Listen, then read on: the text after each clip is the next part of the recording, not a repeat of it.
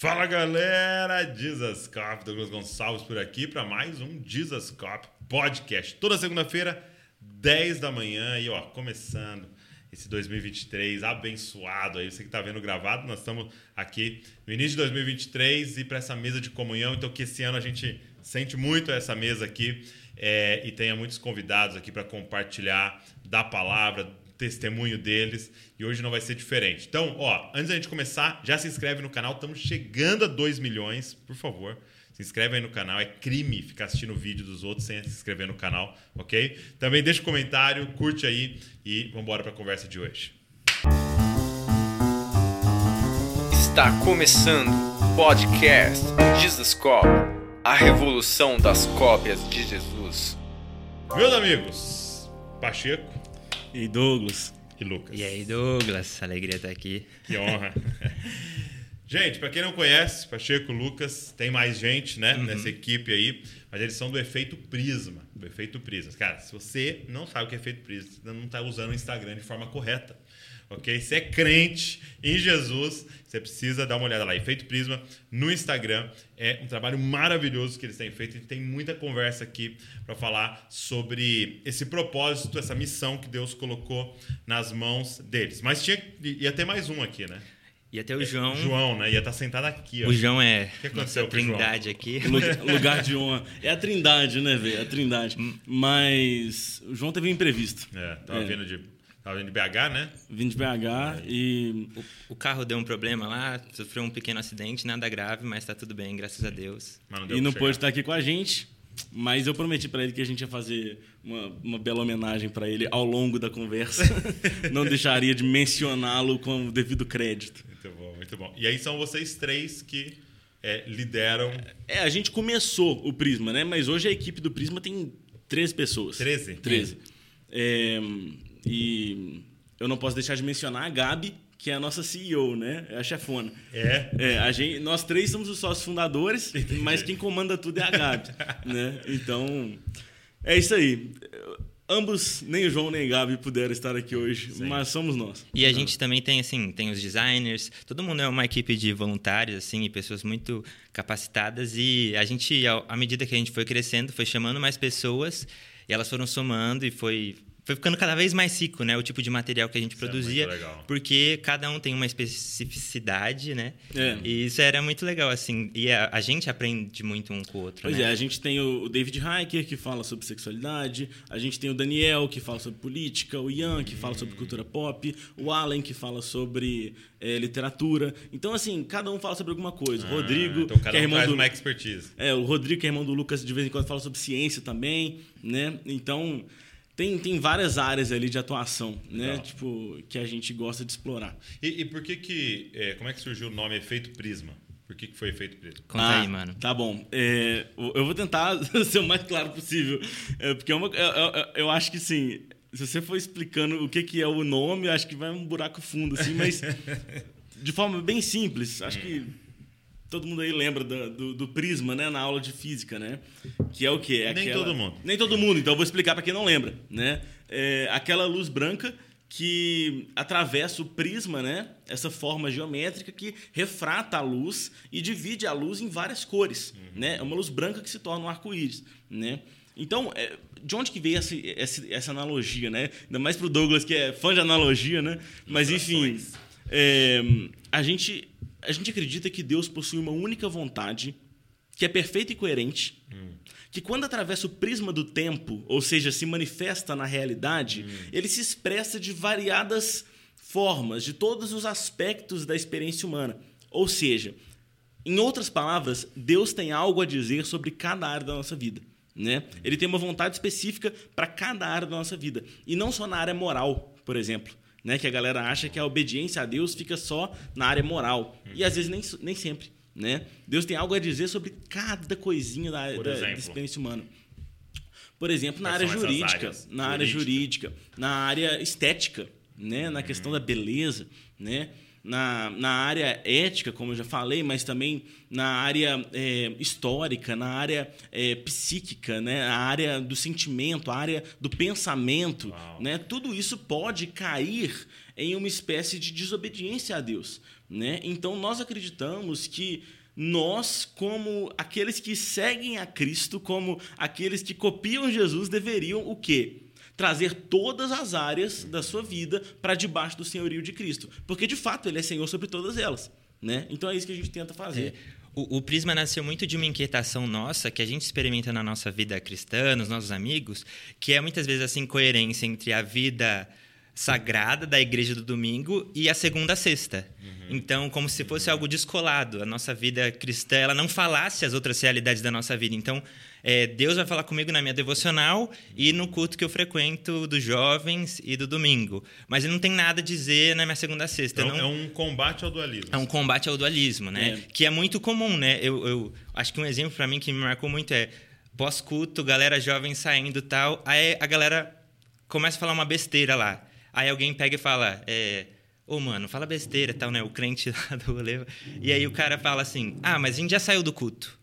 E, e, essa mentalidade, muitas vezes, a gente cresce com essa mentalidade dualista e isso precisa ser rompido, porque o culto não é só o culto, o culto é minha vida, Sim. né? A minha devoção em todos os dias e tudo que eu faço, Deus tem algo para falar a essa realidade, né? O, é. E, tipo assim, eu acho que é, uma outra coisa que acontece, por exemplo, é que quando a gente começa a achar que Deus só está interessado com essa área espiritual da nossa vida, o que, que acontece? A gente chega na escola, na faculdade, e aí a única forma da gente glorificar a Deus é o quê? É chegar lá na frente da escola e falar Deus não está morto, é. né? E, e, começar a defender, militar a favor de Jesus, entendeu? De uma forma até não propositiva, assim, mas É, de uma forma até, meio né? reativa, de uma forma meio que até pode ser prejudicial, né? Então, isso acontece. Mas dá para colocar um sonho de valsa com Jesus te ama. Ah, claro que pode, claro que é pode. Muito mais Maravilha. doce essa forma. Exatamente. Essa, essa, essa, essa, foi comprovada a forma evangelística mais, mais eficiente. Mas, enfim. Então, é, muitas vezes, aquele, aquele estudante, ele fica sem saber como que ele pode glorificar a Deus na faculdade, Sim. né? E ele pode glorificar a Deus se dedicando aos estudos e sendo o se, se, capacitando a ser o melhor profissional que ele puder ser, para ajudar o máximo de pessoas que ele puder ajudar, para a glória de Deus. Eu estava é, aconselhando, né, conversando com a filha de, uma, de um casal muito amigo nosso, e ela é uma adolescente, ela estava nesses conflitos de fé, né? E ela me deu um exemplo muito interessante. É, ela falou assim: é, para mim é assim, sabe? É, é como se Deus, Jesus, fosse um bolo né? Um bolo ali. Então você tem a mesa com um monte de coisa para comer e tá lá Jesus aquele bolo. E você perguntar, você gosta do bolo? Eu gosto, eu gosto do bolo. Né? Mas as pessoas ao meu redor só querem comer aquele bolo, só querem falar daquele bolo, só querem aquele bolo e aqui. Então, assim, chega uma hora que tá ficando até chato esse bolo. Uhum. Entendeu? Apesar de eu não rejeitar esse bolo. Entendeu? Só que eu Sim. não sou fanática. Ela falou, né? Aí eu disse para ela assim, poxa, então eu acho que aí tá o X da questão, é que você está usando a ilustração errada para o que é Jesus, para o que é Deus. Então você está falando entre vários alimentos, tem esse alimento que é Deus. Aí eu, eu expliquei para ela, né, porque ela usava óculos, eu falei, então eu acho que a melhor analogia seria um óculos. Deus hum. não é o, algo que a gente consome, mas é, é através do que a gente vai ver tudo agora. Sim. Então não é ver, de, ver só Deus, mas é ver tudo através de Deus. É, é o que o C.S. Lewis fala. Falando. É o que o C.S. Lewis fala, né? É, eu, eu, eu, eu, acredito no cristianismo como eu acredito no sol. Né? Não porque eu vejo o sol, mas porque através do sol eu consigo ver todas as outras coisas. É isso. isso é fantástico. Isso é fantástico. E é isso que dá sentido à nossa vida, né? Porque o que a gente percebia, e até na nossa própria caminhada, eu acho, é, é como se fosse essa distância do tipo assim, ok, tem essa pregação do domingo, Jesus ressuscitou, mas o que, que isso toca o meu ordinário? Toca o meu ordinário. Como que isso é. toca minha, o meu dia a dia, o meu trabalho, como eu me relaciono? E às vezes as pessoas estão se afastando da, da fé porque elas não, não veem essa fé sendo tocada nessa ordinariedade da vida delas e tal. Fica muito. É, é aquele quadro lá que você gosta Exatamente. bastante. Exatamente. Tem um quadro do Salvador Dali que representa uma mulher olhando para Cristo crucificado, só que Cristo ele está crucificado numa cruz geométrica, flutuando. Ou seja, é um hum. Cristo não enraizado na história. É um Cristo que nada tem a ver com a nossa vida real. É um Cristo esotérico. né? É um Cristo que a gente Que não toca o chão. Exatamente. Que que que que, que, que acontece? A gente a gente tem esse, esse cristianismo escape da realidade, né? A gente começa a entrar no nosso quarto para fugir dos, do, da, da, da confusão da vida e Deus se torna esse momento de de êxtase, é, êxtase não é, mas é uma espécie de catarse, Sim, né? sim. Onde a gente consegue transcender e sair, Que, né? que é parecido com o uso de uma droga, né? que é parecido com a espiritualidade que é tanto pregada no mundo hoje. Né? Porque hoje o que a gente mais vê é uma espiritualidade sem religião. Né? Pessoas que, que, que antigamente, se você, se você fosse, sei lá, uns 15 anos atrás, você ia ver muito ateu nas, nas faculdades, nas escolas. E tanto que a análise que se fazia é que a Europa se tornaria um lugar cheio de ateus e foi o inverso, né? Pois é, é uma, é, uma- é uma, é uma sociedade extremamente religiosa, Espiritualizada. espiritualizada, mas que não quer seguir os dogmas, né? Que não quer seguir a religião, né? Ela quer ter essa experiência religiosa sem chamar aquilo de religião. É o que mais acontece, né? E, e isso se vê, por exemplo, até no uso das drogas, né? A gente percebe isso, esse, esse- essa, essa busca por essa experiência de transe, né? Essa busca por uma experiência é, transcendente, né? Isso acontece demais. É, é muito comum nas, nas faculdades hoje.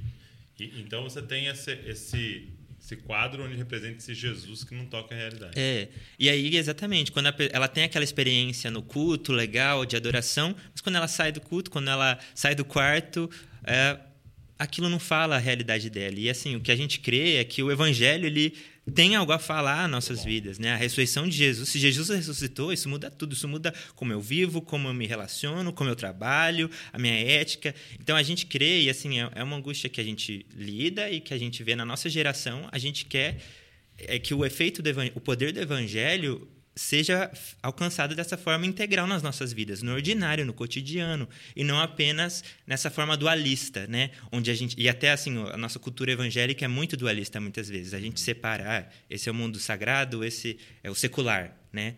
Onde a gente hiper, supervaloriza, tipo, o missionário, o pastor, mas a minha profissão não tem nada de missão, digamos assim, né? Muitas vezes é uma mentalidade.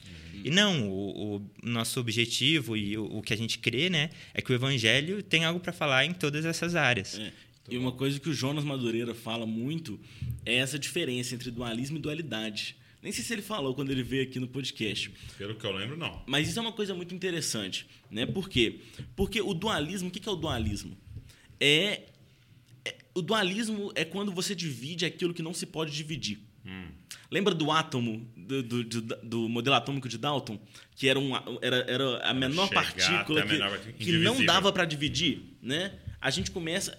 Essa é a criação de Deus. É uma criação indivisível. Por quê? Toda a terra é de Deus.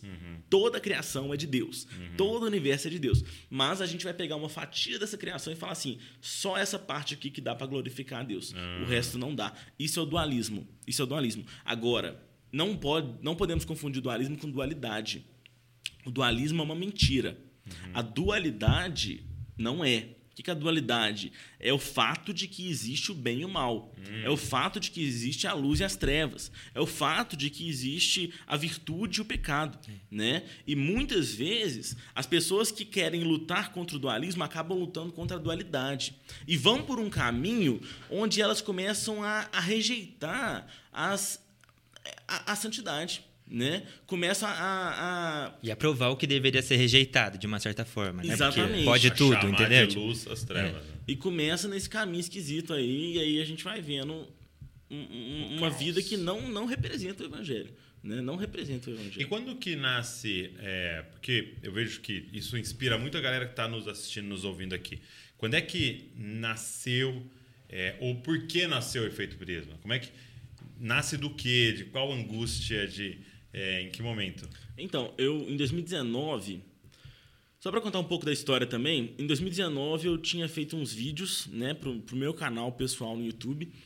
E aí um cara viu esse vídeo e me mandou uma mensagem no Instagram perguntando se eu queria é, fazer um projeto contextualizando fé e cultura em Belo Horizonte. Eu não conheci o cara. Falei, uai, bora. Encontrei com ele. Era você, o João. Você é da onde? Eu sou de BH. BH também. É. Aí eu encontrei, era o João. Tá. O João que não está aqui hoje, mas que é, foi ele que me chamou. E a gente começou a elaborar essa ideia que chamava Proje é, Movimento 53. Porque era um baseado em Isaías 53. Ah, né? tá. E não tinha nada a ver com o que o Prisma é hoje. Né? Era uma ideia de fazer grupos de estudos nas casas, enfim. Não tinha nada a ver com o que é hoje.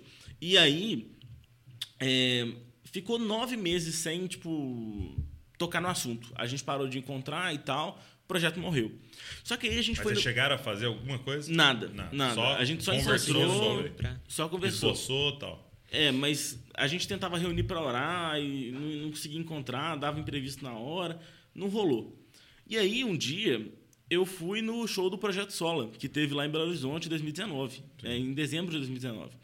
E quando eu cheguei lá, o João tava lá. E eu falei, ah, mano, que legal que você tá aqui, bom show e tal. E aí ele entrou, eu entrei. E quando começou a tocar Davi do Melhor, que é aquela que é uma das favoritas do Projeto Sola, né? Que é, É. aquela nosso refúgio, fortaleza, nossa força nas batalhas, o perfeito sacrifício, é, Verbo em carne. verbo em carne, redentor. Redentor. Quando começou a falar isso, aque- aquela multidão em coro, uma luz iluminou todo mundo, assim, sabe? E eu olhei para trás e vi aquela multidão de gente louvando a Deus de todo o coração, assim, sabe? Com, sabe, aquela, sabe aquele louvor que você canta meio com vergonha? Nossa. Mano, é, tipo, a galera tava gritando, gritando.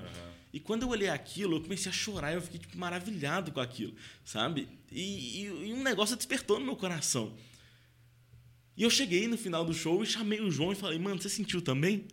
E ele falou, senti. então, e, e naquele dia nasceu em nós um desejo de ver as pessoas glorificando a Deus em todos os seus contextos, né?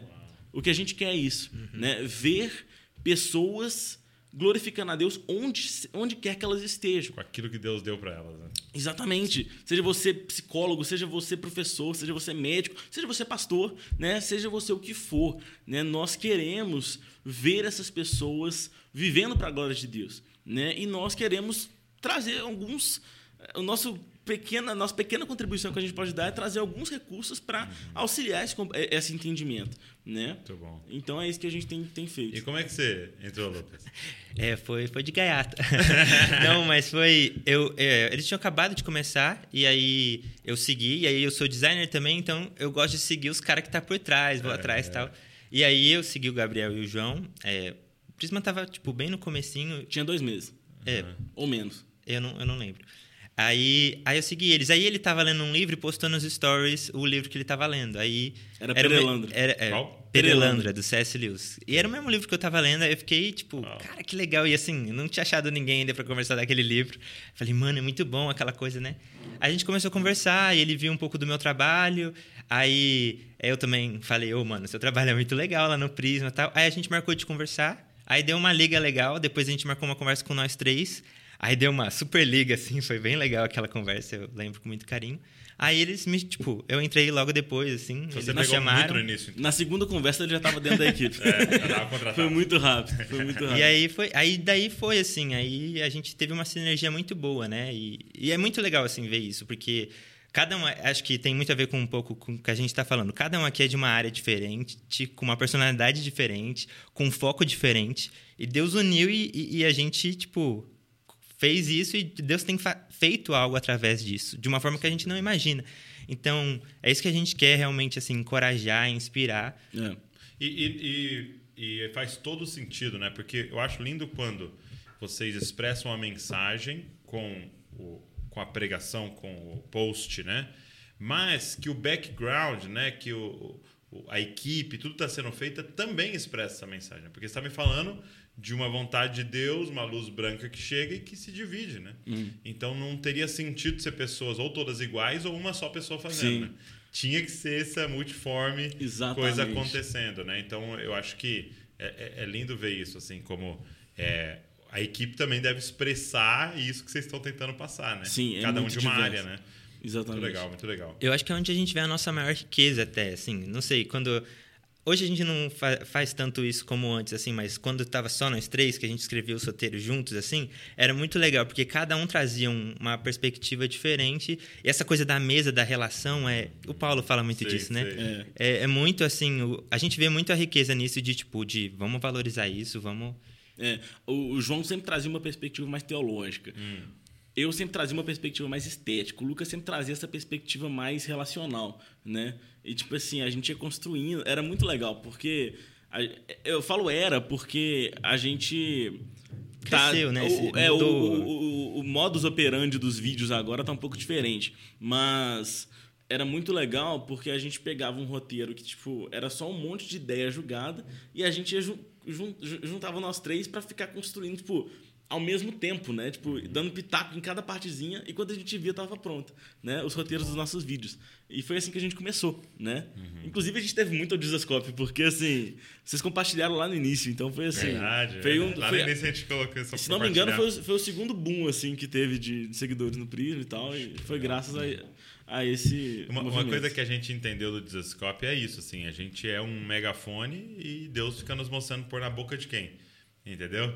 Sim. Então a gente vai pescando essas pessoas, você percebe Deus fazendo algo muito incrível e tentando, né, é, aumentar a voz da pessoa. Exatamente, Que exatamente. legal. É. Pô, muito legal de saber disso. E é, como é que é o, o processo criativo de vocês, assim, hoje? Como é que vocês escolhem? Porque eu vejo que vocês fazem temas diversos e, e cada... é, é, vocês também usam bastante o, o momento atual, né? Do que está acontecendo, Sim, das sim. situações... é, do- Hoje é bem orgânico, assim. Assim, a gente está caminhando para ter uma estrutura um pouco mais ah, rígida, Só- sólida, sólida, né? né? É. É melhor a palavra. É. Mas cada um tem meio que uma área que é mais forte, um tipo de, de tema que é mais forte. Então aí a galera, assim, meio que você vai criando aquela cultura de você teve a ideia, você escreve, né? Então a galera da cultura pop viu o filme, tende a escrever É. um post. Aí quando é um tema mais que tá em, em voga, assim, que a gente pensa em falar e tal, aí a gente às vezes constrói até junto, lá no grupo do WhatsApp, acontece de, tipo, alguém posta e, ah, eu acho que aqui poderia mudar, coisas assim, sabe? Principalmente quando precisa desse pensamento Então, um maior, tema mais assim. sensível. É. E, e aí tem... É, É, quando não são os posts relacionados a algum assunto do momento, a gente tem mais tempo para trabalhar, né? Então a gente senta, reúne e decide os temas. né? Os- os- a gente chama de macrotemas. A gente partiu primeiro da, do Senhorio de Cristo, que foi o nosso primeiro tema, que a gente falou lá em 2020. Depois nós fomos para a narrativa da redenção, que pegou um pouco de 2020 e 2021. É, em 2022, a gente falou do cristão na era secular, né? dos, dos anseios da cultura e tal. Tanto que a conferência que a gente fez foi muito sobre isso, né? sobre como que você pode ler a cultura. Né? Como, igual Paulo fez em Atos 17, né? ele, ele localizou ali o Deus desconhecido. Né? E como que a gente pode encontrar esse Deus desconhecido na cultura hoje? Né? Então foi esse nosso, nosso esforço. A gente ainda está por decidir é, qual vai ser o, o macro tema aí desse próximo ano, mas é, nós estamos produzindo um conteúdo muito legal sobre bem comum, O bem comum. sobre como que o cristão pode contribuir para o bem-estar da sociedade, Muito bom, muito sabe, bom. da, da cidade em especial. E tá ficando bem legal. Cara, que incrível. Eu, eu- vocês estão falando, eu lembrando que é, esses dias atrás, né, a, a Luísa, minha filha, tem 11 anos, né, e ela tá lendo Êxodo, né, e aí eu tava, é, eu tava meio assim, falando, poxa, como é que vai ser a leitura dela, né, porque ela tá lendo sozinha, tal, Êxodo, né. E aí, cara, fiquei felizão, porque ela chegou pra mim, pra Val no carro, né, e falou, é, você já ouviu falar de Bezalel? E ela, cara, sacou a parada de a primeira vez que aparece alguém sendo, Sendo ungido, cheio cheio do- do, Espírito Santo, Caramba. é pra fazer arte. arte. Sim, porque ela, ela é muito artística, muito da, de, de construir as coisas e fazer e pintar e desenhar. E ela percebeu que é, Deus tinha tocado alguém para fazer arte, entendeu? Sim. E isso foi muito marcante para ela, assim. E, e é isso que está acontecendo com vocês, né? E é isso que é parte do nosso trabalho, né? A gente pegar design, que a gente poderia usar para fazer arte para propagandas de vender de qualquer produto, né?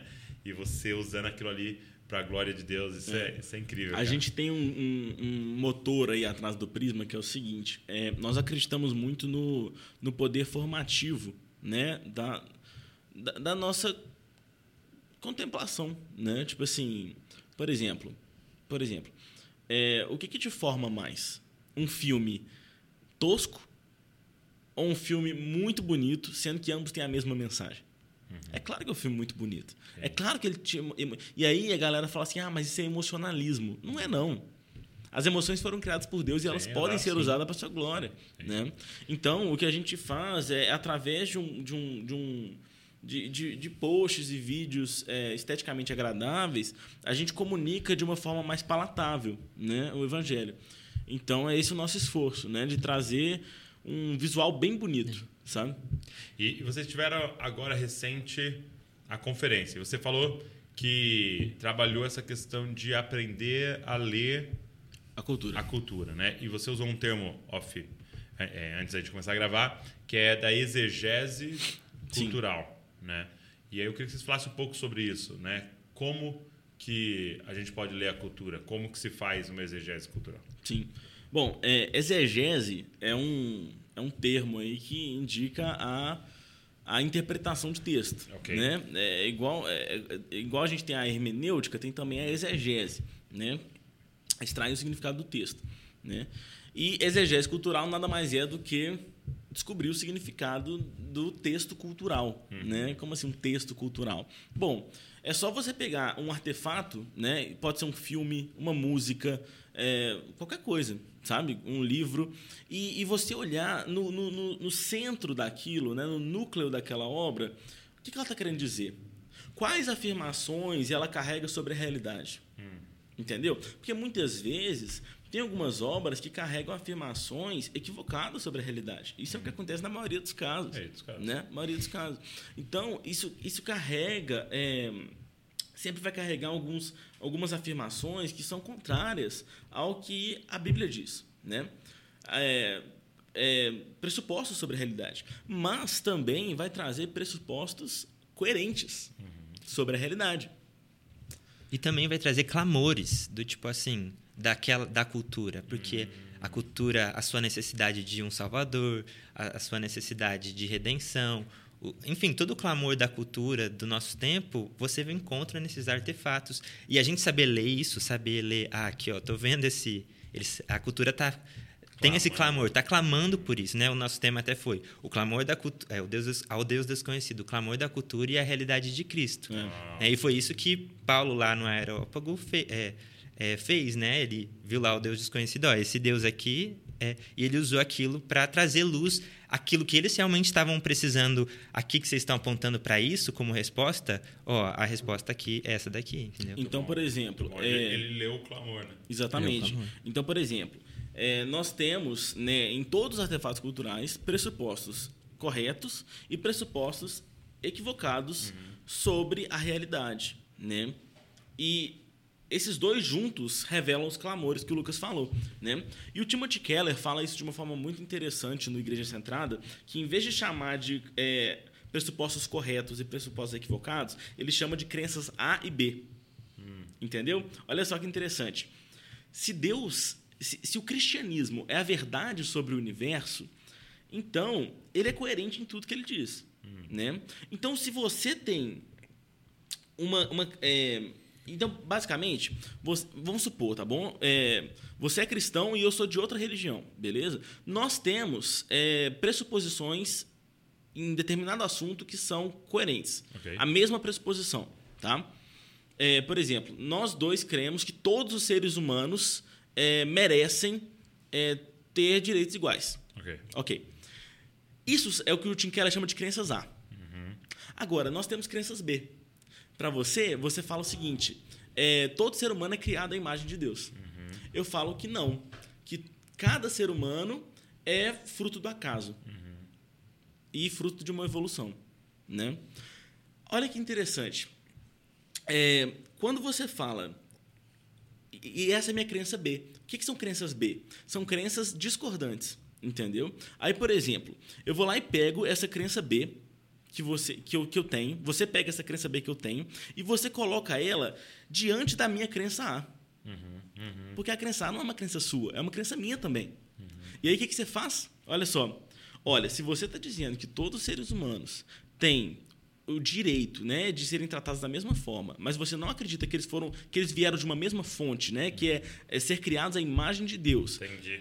Você está em incoerência. O seu A com o seu B tá incoerente. Você está em incoerência, né? Então, E aí eu, eu não coloco ele em xeque baseado no meu A, né? Exatamente. No A dele mesmo. Mas no A dele, É, exatamente. Eu tava vindo pra cá, conversando E com. o Tim Keller é muito bom nisso. É, eu tava conversando com, com o cara que tava do meu lado no ônibus, né, vindo pra Bragança, e.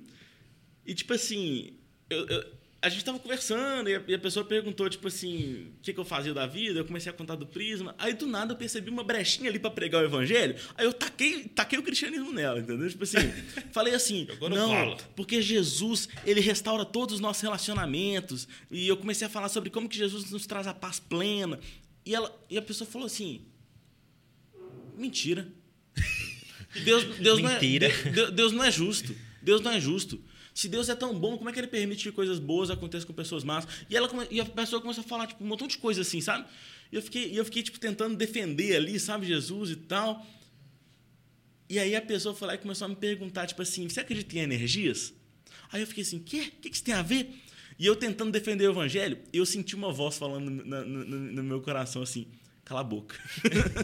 o Espírito Santo falou assim, para de falar, só escuta, sabe? E ela, falou, e ela começou a falar sobre energias e karma, e começou a falar sobre como que o universo recompensa de, de uma forma boa ou má cada, cada ato de cada pessoa, né? E como que isso para ela era muito mais justo do que esse Deus e tal. E eu fui só escutando. Porque muitas vezes a gente tem essa mania de tacar o evangelho na pessoa sem ouvir o lado dela, né? E eu fui lá e fiquei ouvindo, fiquei ouvindo, fiquei ouvindo. E aí no final da conversa eu falei assim, olha, Pode até ser que seu karma exista, mas eu mereci o pior karma de todos. Mas o criador do universo, não o universo, o criador do universo, se colocou no meu lugar e morreu por mim. Então, tipo assim, eu consegui. É, óbvio, foi, foi, foi uma experiência legal, mas assim, é, é claro que existem. Eu, tô- eu tô querendo mostrar mais aqui a minha falha né, do que o meu acerto, né? acerto. Mas, mas, tipo assim, de alguma forma ali, Deus me deu a graça de conseguir falar o que. Tipo assim, tipo, falar na mesma linguagem da pessoa. Exato. Porque, Porque pra essa mim, é a essa é a parada que o, o Tim Keller mais me ensinou, assim, né? Essa capacidade de ler primeiro a cultura para depois tentar dar uma resposta, né? Porque parte dessa exegese cultural também, porque, e eu acho que o nosso problema, muitas vezes, como cristãos, é que a gente tem a resposta para tudo, mas a gente não sabe A pergunta. pergunta, né? É, e, e muitas vezes a gente está nas nossas comunidades, no nosso contexto, tentando responder per- respondendo perguntas de 30 anos atrás, né?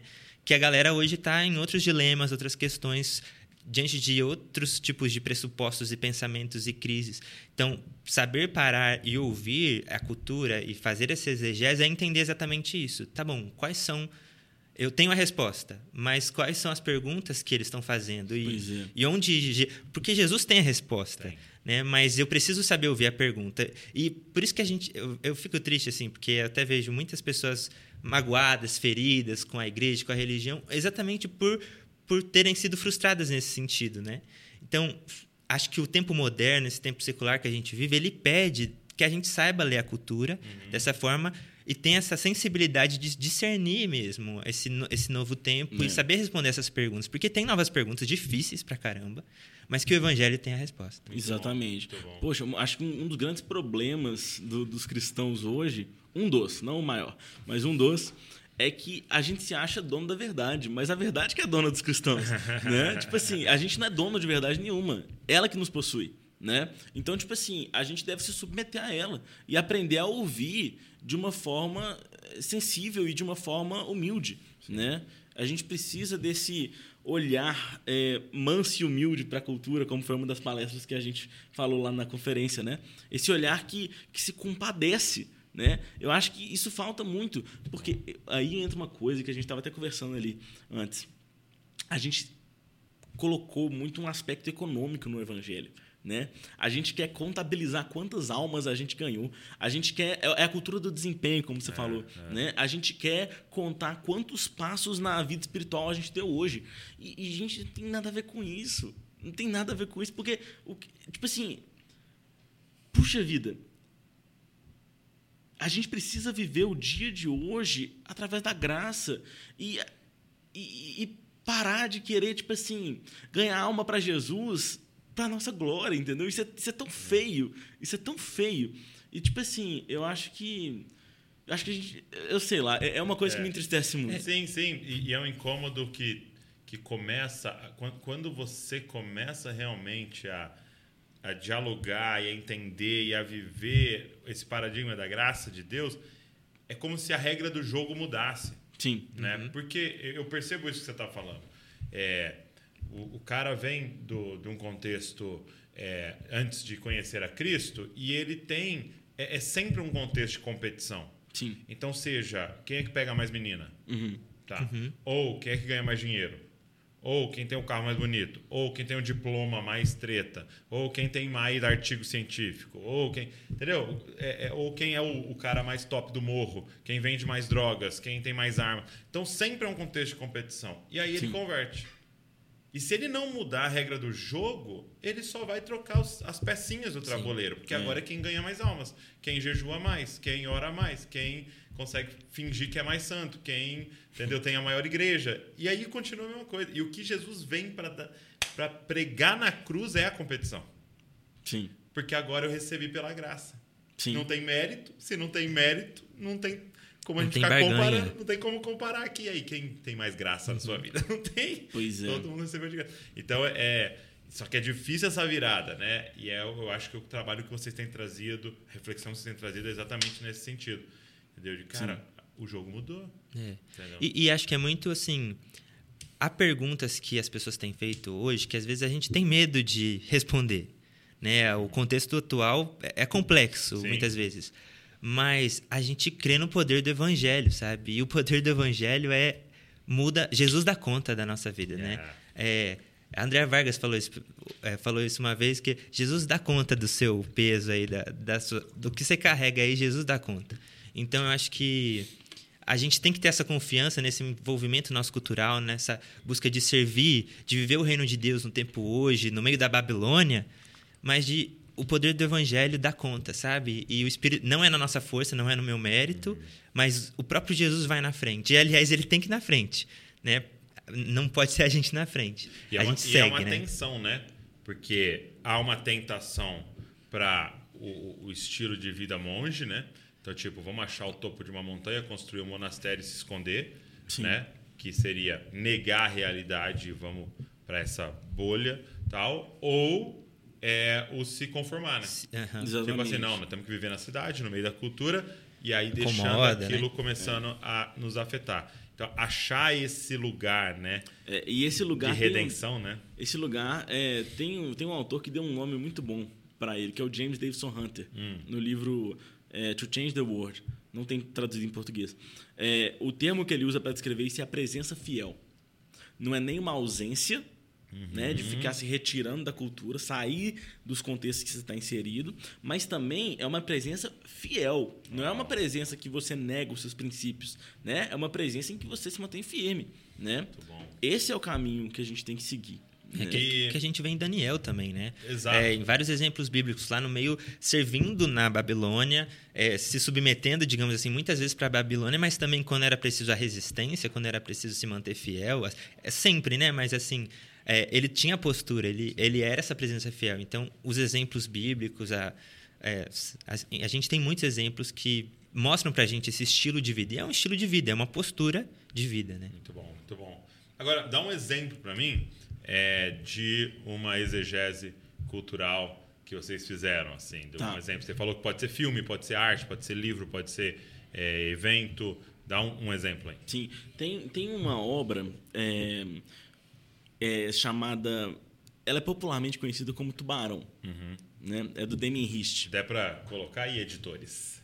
Coloca a imagem aí pra É, gente. a imagem, é, a obra se chama Tubarão ou a incapacidade é, física da morte na mente de alguém vivo. Esse é o nome extenso do, da obra. De novo, a incapacidade. A impossibilidade física da morte na mente de alguém vivo. E o que, que é essa obra? Né? É, um, é um tubarão de verdade congelado, É mesmo. de boca aberta. Né? E é muito interessante que quando o Damien Hirst pediu para os pescadores pegarem o tubarão, né? eles pegaram um tubarão que não era tão grande. E ele falou assim: não, eu quero um, um tubarão que seja grande o suficiente para te comer inteiro. E eles foram lá e pescaram um tubarão grande o suficiente para te comer inteiro. E ele foi lá e congelou o tubarão. Congelou o tubarão. O que, que essa obra quer dizer? O que, que é esse tubarão?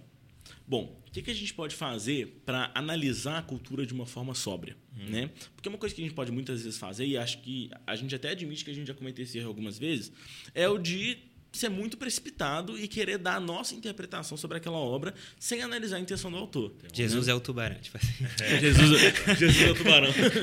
E ele vai É. comer o pecado. E ele vai comer. Mas assim, olha só. Primeiro, vamos analisar o nome do quadro. Né? Uma coisa que a gente pode analisar é a história do quadro, da, da obra, e depois o título da obra. Né? A impossibilidade física da morte na mente de alguém vivo. Você já tentou se imaginar morto? É impossível. Não tem como. É mesmo? Se você tentar. Sabe quando você está sonhando que você pisou no degrau e pulou? Tentar. Você não consegue. Se você, se você, se você chega lá, você pula, entendeu? Você, você não consegue chegar lá. Por quê? Porque pensar pre- presume o existir. Entendi. E, e, e a morte é a não existência. Entendeu? Não tem como se imaginar morto. Né? Talvez você consiga se imaginar na Nova Jerusalém. Deitado, com olho fechado, mas mas, assim- não morto. Mas não morto, exatamente. Então, é, o, o que, que o Damien Hirst tentou fazer? Ele tentou trazer uma ameaça de morte, que é o tubarão, só que ele congelou a morte. E ele mostra, a partir daquela obra, que agora nós podemos nos aproximar da morte sem medo.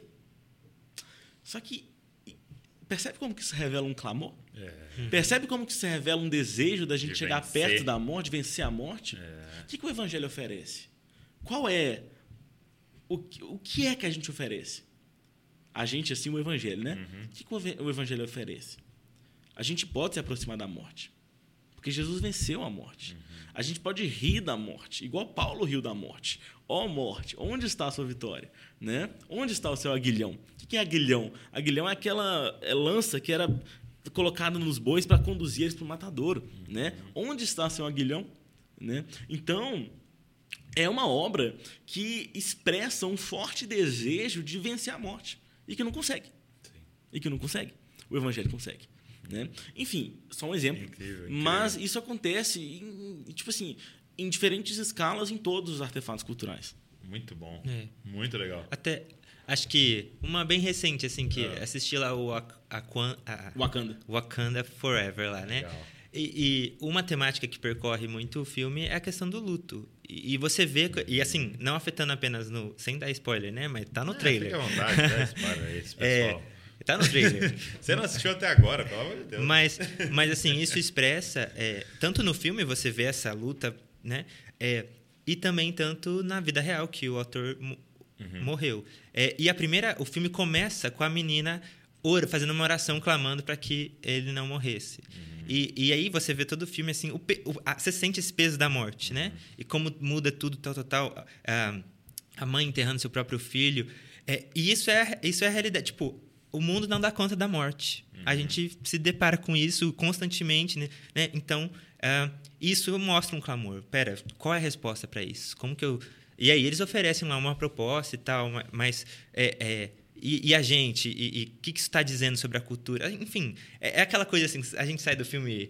Crente gosta de fazer isso, né? A gente Sei, se- sei. se- se rela- é, acabar de ver o filme e relaciona com a vida cristã. Mas, assim, tem, a, a cultura apresenta esses clamores e ela também propõe alternativas de respostas para isso, de o que é uma boa vida, o que é a felicidade. Então, a gente identificar essas narrativas, identificar a coerência delas. E a incoerência delas é o papel nosso como cristão, porque, querendo ou não, a gente está todo o tempo já engajado na cultura. É. bom. E eu Então- acho que o primeiro caminho é o da escutativa. Ok. Né? Porque o que muitas vezes acontece é o da gente querer aplicar essa fórmulazinha que eu falei aqui da, da criança A e B. Falar assim, ah, vamos aplicar essa fórmula aqui nesse artefato e vão identificar o que que ele está querendo dizer. Não, calma, escuta o que está querendo dizer, entendeu? É, se é um clamor, é pra ser escutado, né? Exata, exatamente. Tipo, é, é- e vem da. Você é, escuta na relação, né? Porque o clamor tem, é legal essa palavra, porque é Sim. muito. Me vem esse insight agora, assim. Não, dá- não dá pra você apresentar uma fórmula de resposta pra um clamor. Exatamente, exatamente. É a mesma coisa que você vê alguém, alguém pedindo socorro, né, e falar assim, ah, toma aí, arrasta pra cima, compra meu curso. Cinco passos para. Cinco passos pra sair da miséria. Exato. Não, não tem como, não tem, como. Porque qual que é o clamor? né? A gente tem que muito saber bom, como. muito bom. É, teve alguma temática que vocês entraram que atraiu assim um, é, algo negativo assim, a galera, é, sei lá, é, atraiu uns haters, né? É, teve alguma temática? Eu vi que vocês fizeram alguns, alguns posts sobre política, né? É. Na época de eleições. É. Como é que teve algum temas que são mais sensíveis? Tem temas que são Sempre tem, mas é, eu acho que a gente acaba, os haters acabam vindo mais das pontas, dos extremos. Que, que, o que, que não são sei se você concorda não. extremos? Mas então, por exemplo, na, na política, a gente se manifestou muito mais no sentido de da reconciliação, de não permitirmos. Tipo assim, claro, é, cada um tinha a sua visão, mas de não permitir a, cuidar do seu coração, guardar seu coração, Uhum. para não permitir que a idolatria seja do lado A, do lado B, na- sabe? Então, e aí, qualquer fala, às vezes, que você coloca, o lado. Os extremos, os polos, eles, ah, você tá do, do lado do fulano. extremistas. Os É. extremistas, é, você tá. E aí isso se manifesta também em outros. Porque a gente é bem diverso no sentido assim de. A gente tenta ser mais propositivo do que reativo, ou ser, né? Sim. É, É, e já aconteceu. tipo, Esse no de política acho que foi o que a gente mais atraiu hater, mas, tipo assim, realmente não era, tipo. Não fazia parte, talvez, do nosso público principal, assim, sabe? Igual era a crítica? Não, então, a, a nossa crítica? A crítica que faziam a vocês. Ah, tá. A de no- defesa de, tipo, um post neutro pra gente era neutro, mas o, o uma galera ia falar: é, ah, vocês estão aqui valorizando o candidato A. Ah. E, aqui- e aí, até no mesmo post, ah, tem é o candidato B, né? claramente. Não, é claramente. claramente. Teve uma, eu até tirei um print uma vez de, tipo assim, um comentário falando, tipo assim. é, nossa, vocês são os esquerdistas. E no, no de baixo tava assim, nossa, tudo direitista. Aí eu fiquei tipo assim, gente, o que, que é isso? Mas é porque, que você quer, Mas é porque esse, eu penso que esse caminho do diálogo ele é mais difícil, porque a, a- e a gente, assim, a gente tenta fazer isso. É claro que a gente pode errar, e tal.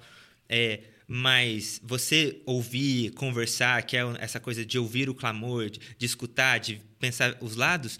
Normalmente você afasta esses polos, porque não é tão simples assim. E não dá para te encaixar numa caixinha e tal. E, e então a gente sentia muito isso, porque. É, não, a gente A tinha. proposta é outra. A proposta é outra, né? Não, É, é causar reflexão. É, É. pois é. E, tipo assim, acho que o que a gente mais atrai, no geral, Hum. sabe? São pessoas que é, têm um pé atrás em relação ao envolvimento com a cultura. É, acho que é o que mais acontece. Tá. De pessoas achar que a gente tá relativizando Exagerando. demais o evangelho. Né? Porque às vezes a O gente. mundo entrando na igreja. Isso, Exata, é. O pessoal acha que é o mundo entrando na igreja. E, tipo assim, não é essa a nossa proposta. Não são nossos planos. É, o- o- até o nosso convite ao discernimento espiritual, porque tem coisa na cultura que a gente tem que rejeitar, né? A gente crê nisso também. Sim. Ninguém tá aqui mandando você assistir um filme que tenha nudez, entendeu? Não- Isso não acontece, né? Então, assim, é, eu acho que vem muito desse lado, né? Vem muito desse lado. Entendi, entendi. É. E tem aqueles mais, tipo assim, que são a galera tipo, mais da área mais da filosofia, que, que critica porque vai contra a vertente que a gente segue na filosofia, né? Que seria a filosofia reformacional holandesa, né? É, que foi uma filosofia que tipo uma linha filosófica que começou ali com Van Prinsterer, Abraham Kuyper, Hermann Doivert, é, e veio ali depois o Francis Schaeffer, enfim, Entendi. esse pessoal. Acaba que tem muitos críticos dessa corrente, Aham. né? Então, assim, E aí já são brigas mais acadêmicas, É, realmente. mais acadêmicas, Entendi, é. entendi. Interessante. Mas, mas até foi engraçado, sem entrar no post em questão, mas a gente fez um post de um tema sensível recentemente. E, e nos comentários tinha muita gente, tipo, criticando a gente. É, ah, tal, tal, tal, né, criticando, mas o que eles estavam criticando era exatamente a nossa opinião, tipo assim, Tudo só que eles só não tinham lido. Exato. né?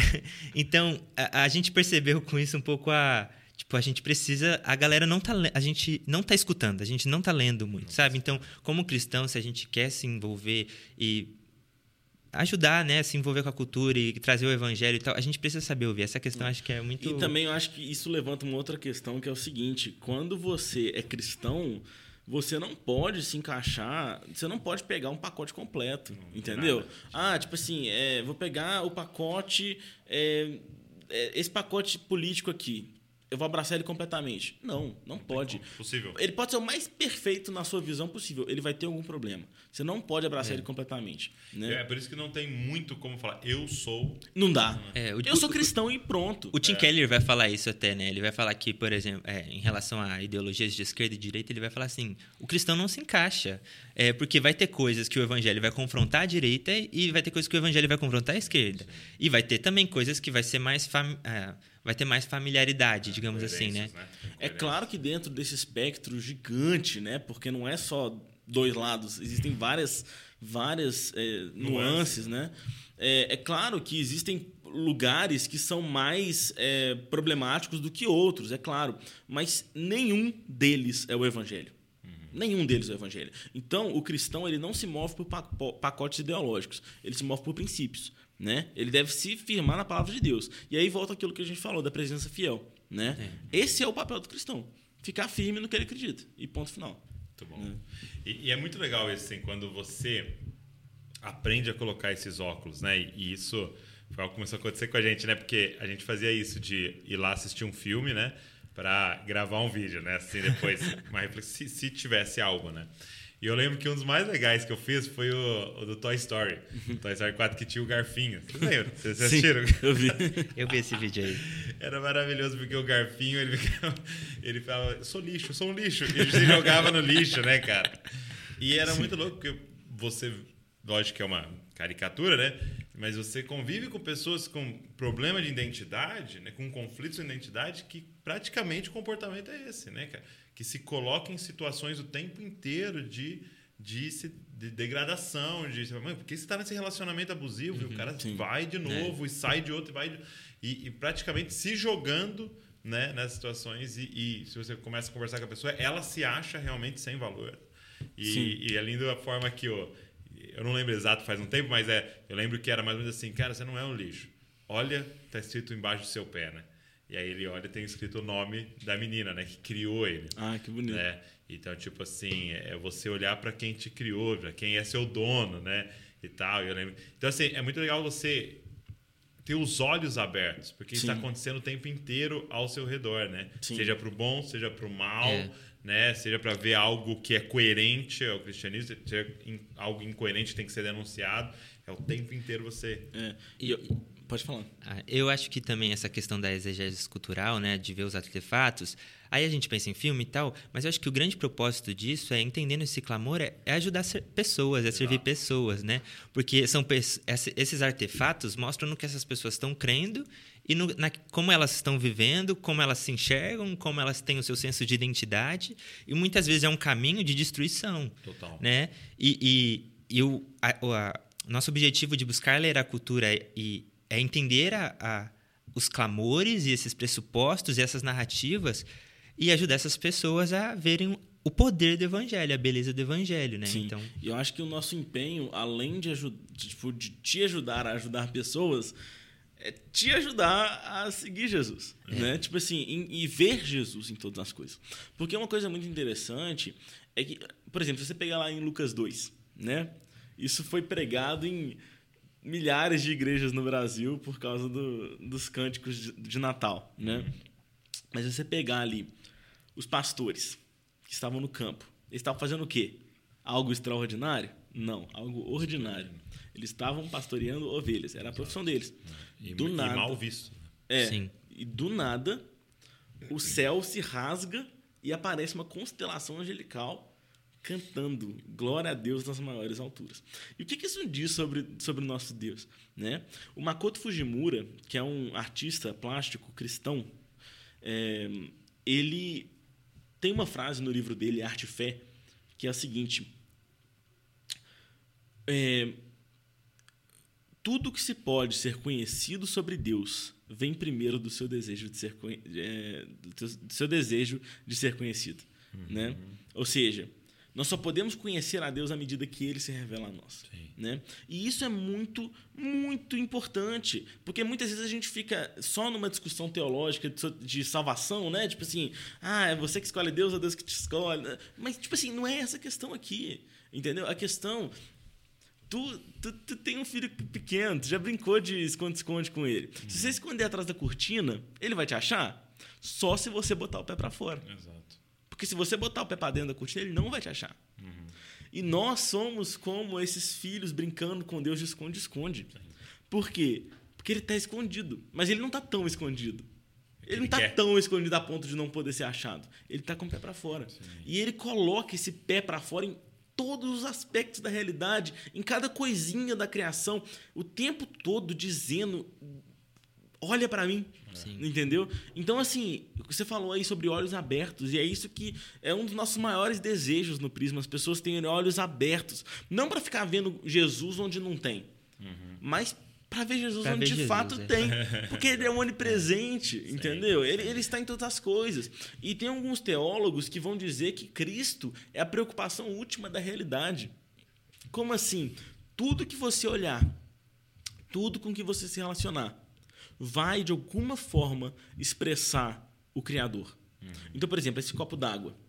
Esse copo d'água expressa a necessidade que eu tenho de tomar água. Expressa a minha sede, expressa a minha mortalidade, expressa que eu sou pó, expressa que eu preciso de um Criador. Uhum. Entendeu? Expressa que existe um Criador. Um copo d'água. Sim. Tudo expressa essa realidade de Deus. E nós temos que ter olhos abertos para conseguir perceber isso. Não de uma forma forçada. Não de ficar olhando para a chuva caindo e falando assim, ah lá, é Jesus caindo na terra. Não, não é isso. Deus chorando. Jesus chorando. É. Jesus chorando.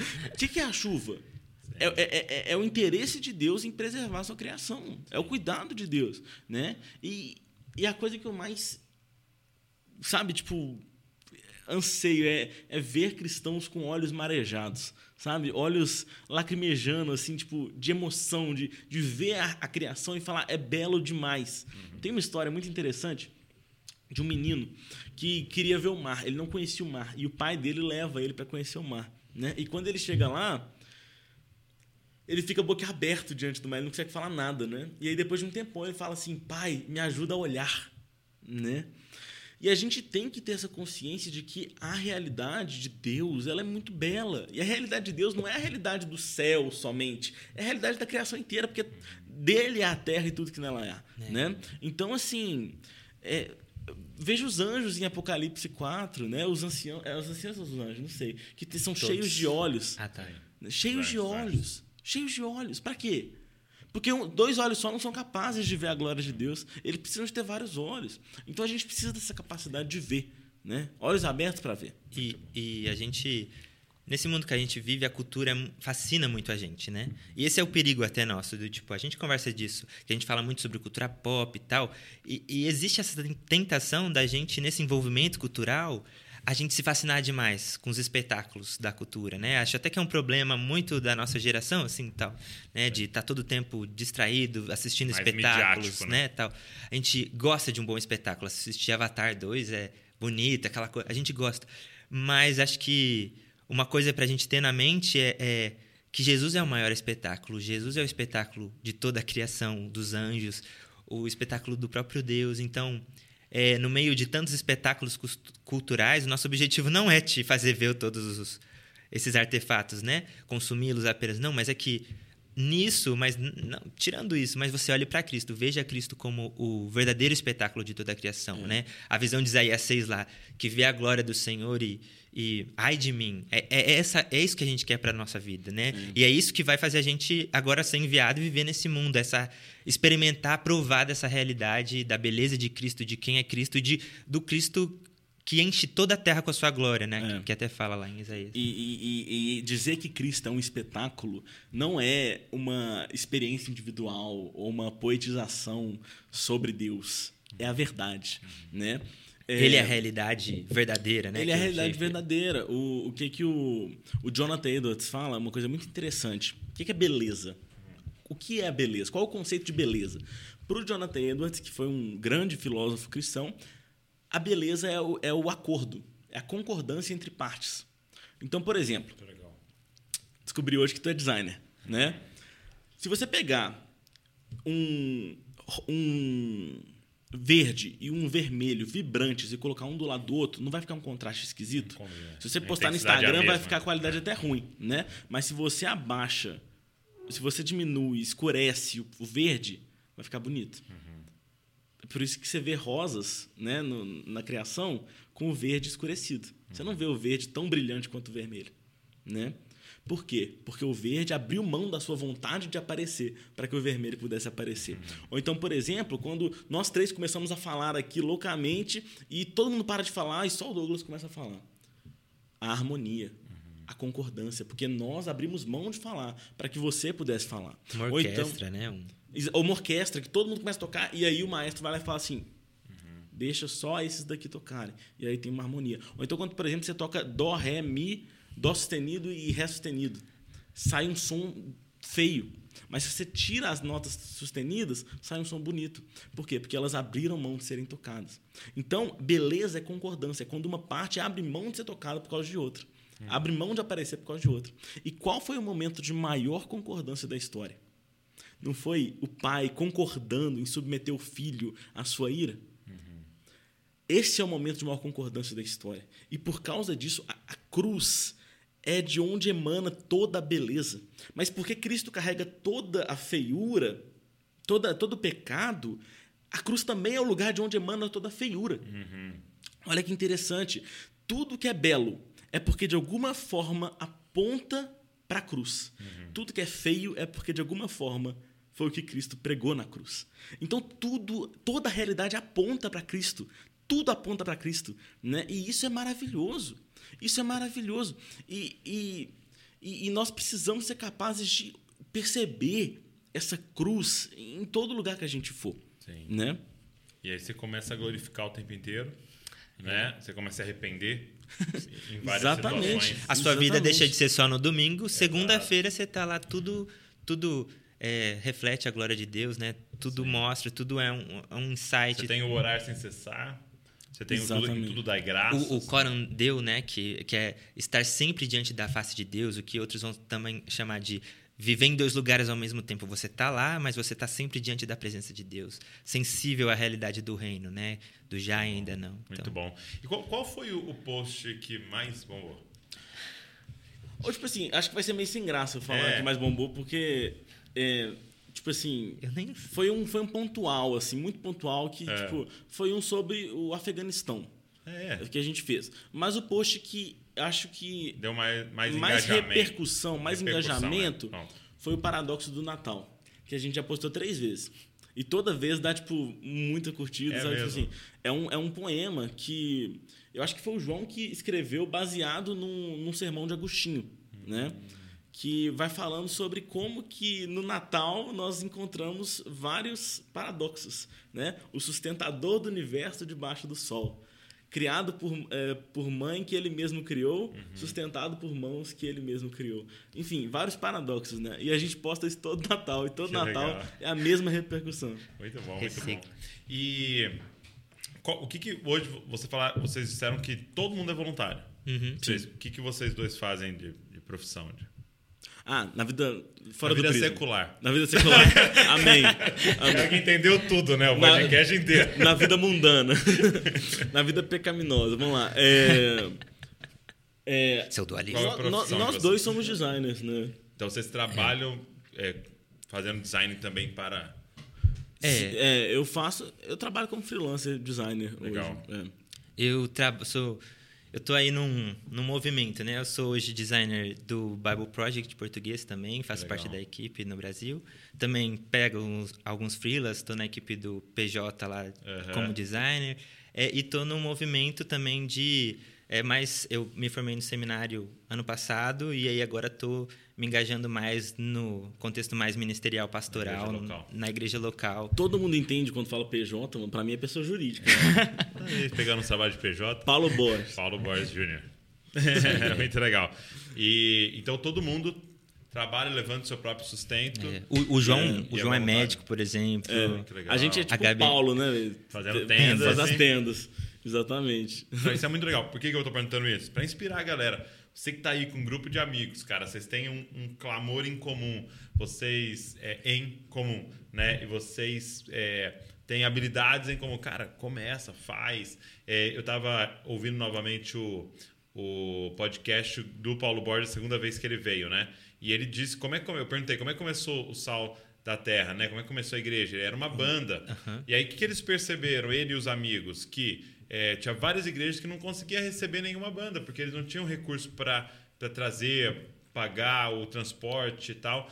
E aí o que eles fizeram? Todos eles trabalhavam, eram autônomos, eles montaram uma banda onde eles iam de graça. E na semana, verdade né? até abençoavam a igreja e tal. E aí, então assim, é, aí eles adotaram um orfanato. Então é isso, esse grupo de amigos que falou, tem um problema, nós vamos ser responsável por ele. Sim. A galera tá vivendo um dualismo, eles não estão entendendo, nós vamos ser responsáveis por eles. O que, que você tem de habilidade? O que você tem de habilidade? O que você tem de habilidade? Vamos fazer, vamos levantar nosso próprio sustento e vamos. Então, assim, é, precisa se levantar mais pessoas como vocês Exatamente. assumindo responsabilidades da nossa geração. assim. É, Amém. Amém. Deus já está incomodando. Deus já está incomodando uma galera. Então, cara, se levanta para ser resposta a isso que esse clamor que Deus colocou já é, no coração de vocês. E, e, assim, quais são os sonhos que vocês têm pro pro Prisma? Bom, a gente começou agora, né, em dezembro, é, o Clube do Prisma. Clube do Prisma. Clube do Prisma, que é. um clube de assinatura onde você recebe todo mês uma revista digital. Né? Nosso sonho é tornar Física. física, mas por enquanto digital. Né?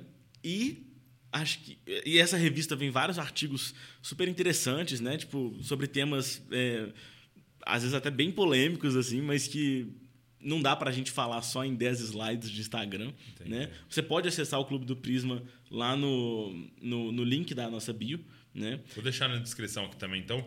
Show de bola. É, e a coisa que mais legal que vem no Clube do Prisma é a lição de grupos pequenos. Né? A gente disponibiliza todo mês uma lição para a pessoa fazer um estudo lá na- no, no grupo dela, na cela, onde, onde for. E a gente disponibiliza também um podcast comentando a lição, né?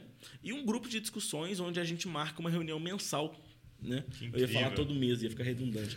É, mas a gente marca uma reunião mensal para mês. todo mês, para semanalmente, para conversar sobre, para conversar sobre A lição. Ou não? não só a lição, mas os temas da revista também, no geral. É, a gente percebe top, que né? a gente quer se envolver mais com a igreja local, né? Da, porque a gente vê que as pessoas querem ajuda nesse sentido, então é, a gente quer. E aí também, assim, somos todos voluntários, então o Clube do Prisma é uma forma de ah, ajudar o ministério a ficar um pouco mais sustentável pra gente. muito Então, bom. se você assinar, a galera aí assinar, você tá ajudando a gente a continuar produzindo isso. Sim. É Legal. bem legal. E, e é a porque gente... vai tomando tempo e acaba que você vai começando a pegar menos trabalho freelance e tal. E, Exatamente. É. E assim, a gente, você falou de sonho, né? A gente quer muito. A gente- A. Como eu posso falar? A, a gente tem a, a frase no nosso. É, é, é feito o prisma e a gente tem sacudindo a poeira da ponte entre o cristianismo e a realidade. E a gente quer ser essa ferramenta, esse instrumento de Deus para nossa geração, de sacudir essa poeira da ponte que tem entre o cristianismo e a realidade, né? Então ajudar as pessoas a viverem a sua fé no ordinário, romper com o dualismo, a saber ver a beleza de Cristo. E aí a gente quer tem ideias aí de produzir livros, de criar bom material, a servir as igrejas locais, servir as pessoas dessa forma e é isso. Eu Né? posso falar do Estagesílio? Pode. Já falou, Eu né? falei até o título. Enfim. é, bom, é, esse ano, 2023, a gente quer lançar um documentário. Uau. Se for o que Deus quiser. Sei, sei. Mas é, esse é o nosso interesse. mais maior, mais ousado aí. É, a gente tá chamando pessoas, assim, de várias, tipo, bem diversas, assim, sabe? para conversar sobre assuntos complicados, né? E a gente tá chamando até pessoas que não são cristãs, mas que são especialistas na área de atuação delas, né? Então, esse é o nosso desejo é, de... Assim, eu quero muito que o Prisma se torne uma produtora de documentários. Isso é muito legal. É muito legal. É aquela coisa assim, a gente tem vai, quer fazer tudo, quer, mas vai Mas é fazer legal, tudo. Muito bom. Mas Faz a gente muito já- sentido a gente com já o propósito começou- que vocês têm. É, a gente já começou as gravações. Então, eu, eu posso dizer que já está encaminhado. E, e essa coisa da cultura, de se envolver com a cultura, assim, a gente, a gente quer muito isso, assim, fomentar isso. Então, é, a gente fez um concurso cultural no passado que a galera mandava, assim, e foi muito legal, assim. é, teve várias áreas, né? Música, é, A gente, rece- a gente recebeu a gente recebeu 400 obras. Uau. E, e o tema era a narrativa da redenção e tinha, assim, é, várias temáticas, digamos assim, bem, entre aspas, mas sem falar de forma pejorativa, mas bem gospel, assim, sabe? Mas também tinha muita coisa que era, tipo, muito diferente do que... E aí é legal isso, porque às vezes acessa a pessoa que tem, às vezes, a barreira com o gospel daquele jeito, daquele formato, rimando Jesus com cruz, sabe? e aí foi bem legal, assim, ver o... a- Luz. a, a, a quantidade de bo, bom conteúdo criado por pessoas músicas, né? Avestruz. Então foi, foi, foi isso. Entendi. E, ah, ah, mas também acho que o nosso desafio é muito assim, a gente busca a direção do Espírito, onde ele nos guiar, porque a gente não quer construir um império pra gente mesmo, sabe? Acho que na nossa idade, no nosso contexto, e às vezes nessa coisa de querer ver os problemas da geração, às vezes a gente tem a tendência de achar que a gente está salvando o mundo, É, né? é. Então a gente quer viver o que o Senhor tem aí, É. que ele nos guie e nos conduz. Ser fiel. Presença fiel. Presença fiel. É, eu gosto dessa pergunta, eu queria que vocês dois respondessem, talvez pode ser diferente a resposta dos dois. É, quais foram livros que influenciaram vocês nessa jornada, trouxeram vocês até aqui, assim? Eu queria que cada um pode falar três, vai. Tá, quer Três. começar? Vou começar. Cada um fala um, um, assim, pra Tá. gente ir, ir pensando. Bom, definitivamente, em primeiro lugar, discipulado do Bonhoeffer. É? É, definitivamente. É, o segundo Por- livro. por quê? Ah, por quê? Porque, cara, esse livro me ensinou que seguir Jesus é, é- é uma, é uma coisa que abrange toda a sua vida, não só o seu devocional, né? Uma coisa que o Bonhoeffer fala que é que o, o- o Cristo se torna o intermediador entre todas as coisas, né? É como se fosse o rei Midas, né? Conhece a história do rei Midas? Não. Rei Midas, ele foi, ele foi, ele pediu ao, ao a Baco, né, Deus do vinho, para que ele tocasse em tudo e tudo virasse ouro, né? E Baco percebeu que isso era burrice, mas ele concedeu o pedido da mesma forma. E lá foi Rei Midas tocando em tudo, tocando na maçã, quebrava o dente porque virava ouro. Pegava vinho, tomava o vinho, descia queimando a garganta dele porque virava ouro. Chegava a filha dele, abraçava, virava ouro. E ele percebeu que ele estava amaldiçoado. E essa é a nossa história. Nós estamos amaldiçoados também, porque tudo que a gente toca por causa do pecado é corrompido. Mas Cristo se torna essa luva, né, que nos permite tocar em todas as coisas. Então, isso foi uma coisa que eu aprendi com o discipulado do Bonhoeffer. Jesus ele não veio só fazer a ligação entre eu e Deus, mas entre eu e todas as coisas. Isso me marcou profundamente. Então, discipulado bom. Discipulando. Ah, eu vou dizer um que eu li esse ano, é que acho que ele tem sido bem marcante, assim, também um, um histórico de várias leituras nesse sentido, mas acho que foi um, um- que é a Conspiração Divina do Dallas Willard, Ok. que eu acho que ele fala muito sobre ah, tem vários autores nessa linha, né? Mas muitas vezes a gente quer essa vida de Jesus, de, mas a gente não quer o estilo de vida que Jesus propõe. E aí a gente tem essa incoerência, assim, né? Então, e aí é legal que nesse livro é- ele é muito assim formativo no sentido de tipo o que significa realmente seguir a Jesus, que é viver o seu estilo de vida, né? Que é basicamente as práticas espirituais, sermão do monte e às vezes coisas que a gente tá na igreja há anos, mas a gente luta até hoje de uma forma assim, ah, tá bom, ler a Bíblia e orar, né? Beleza, vamos marcar. Né?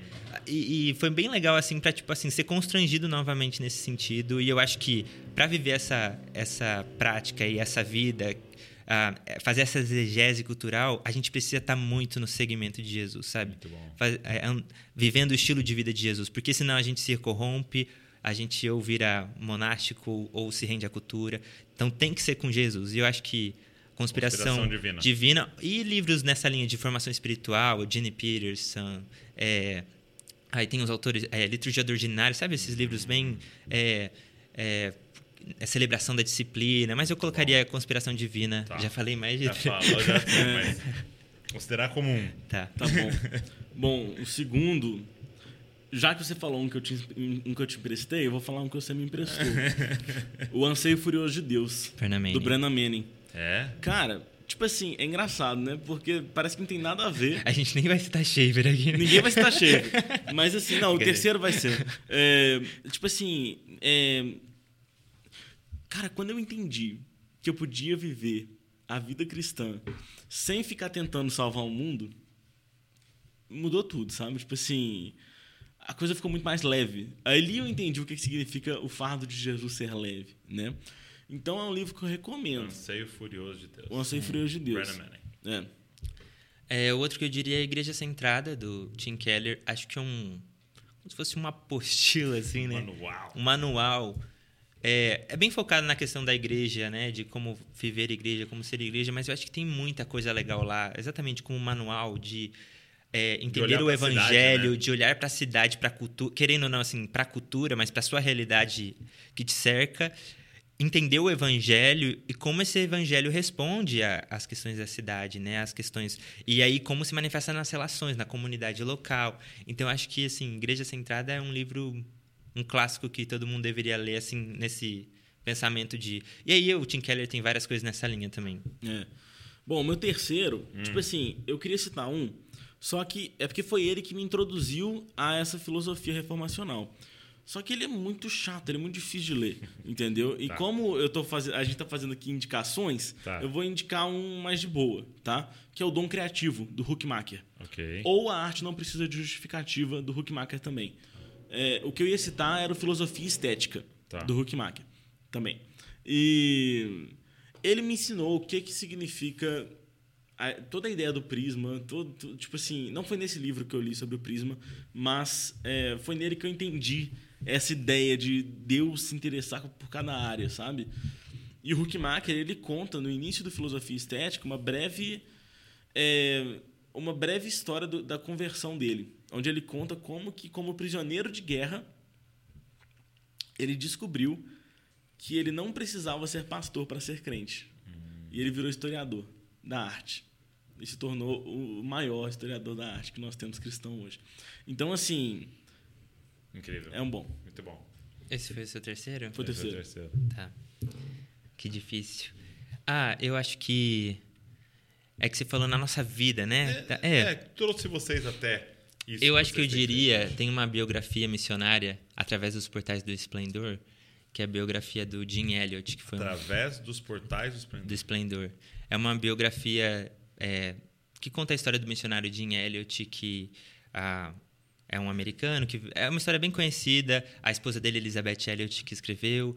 Aquela, essa biografia me impactou muito assim a, a entender o nível de compromisso que o evangelho me pedia, mas de uma forma assim que é tudo, sabe? E, e, e, assim esse chamado pulsante no Elliot, no, é, que ele até era um cara muito assim é, líder do Grêmio, melhor jogador, e aí ele tem e aí tem os diários dele lá. Ele falando assim, isso daqui tudo vai ficar no, essas premiações, esses certificados vão ficar no meu baú para sempre. Eu quero é viver o reino, eu quero e ele queria evangelizar. E eles foram mortos assim pelos índios lá, mas assim, a história é muito legal e ver o compromisso deles, acho que foi muito importante na minha vida de entender, assim, eu quero essa vida, sabe? Eu quero seguir Jesus, eu quero é, me entregar dessa forma. É legal, é, essa é, é, biografia, né, que na verdade é um testemunho, né, é, é muito inspiracional, né? Que, que é talvez a proposta até do podcast. Né? A gente vê pessoas em seus contextos fazendo o que estão fazendo e fala, cara, Deus, faz mais. Eu quero me entregar mais, eu quero ir além. É, isso é legal demais. Isso é muito legal. Pô, gente, obrigado. Obrigado por esse tempo abençoado aqui. Agradecer o João também, né? Vamos colocar uma foto do João aqui? Ô, João, Recorta aqui, por favor. saudade, João. Vamos mandar um aqui. O João é tão parecido com Jesus que eu acho que aquilo ali Eu representa é bem. É, é o João. Pronto, tá aqui o João. Ele já é uma Dizascope. Ele já é uma cópia de Jesus. Que, que bom ter vocês aqui. Obrigado, obrigado pelo trabalho que vocês têm feito. Obrigado por vocês se levantarem. Então, novos também em responsabilidade, assumindo aí. E ousadia é uma palavra que o Paulo usa muito, né? Transgressão, né? De transgredir realmente, talvez é, até incomodar com certas coisas que vocês estão fazendo. E, e isso é muito legal. Obrigado mesmo. Deus continue dando sabedoria, discernimento para vocês, usando a vida de vocês aí.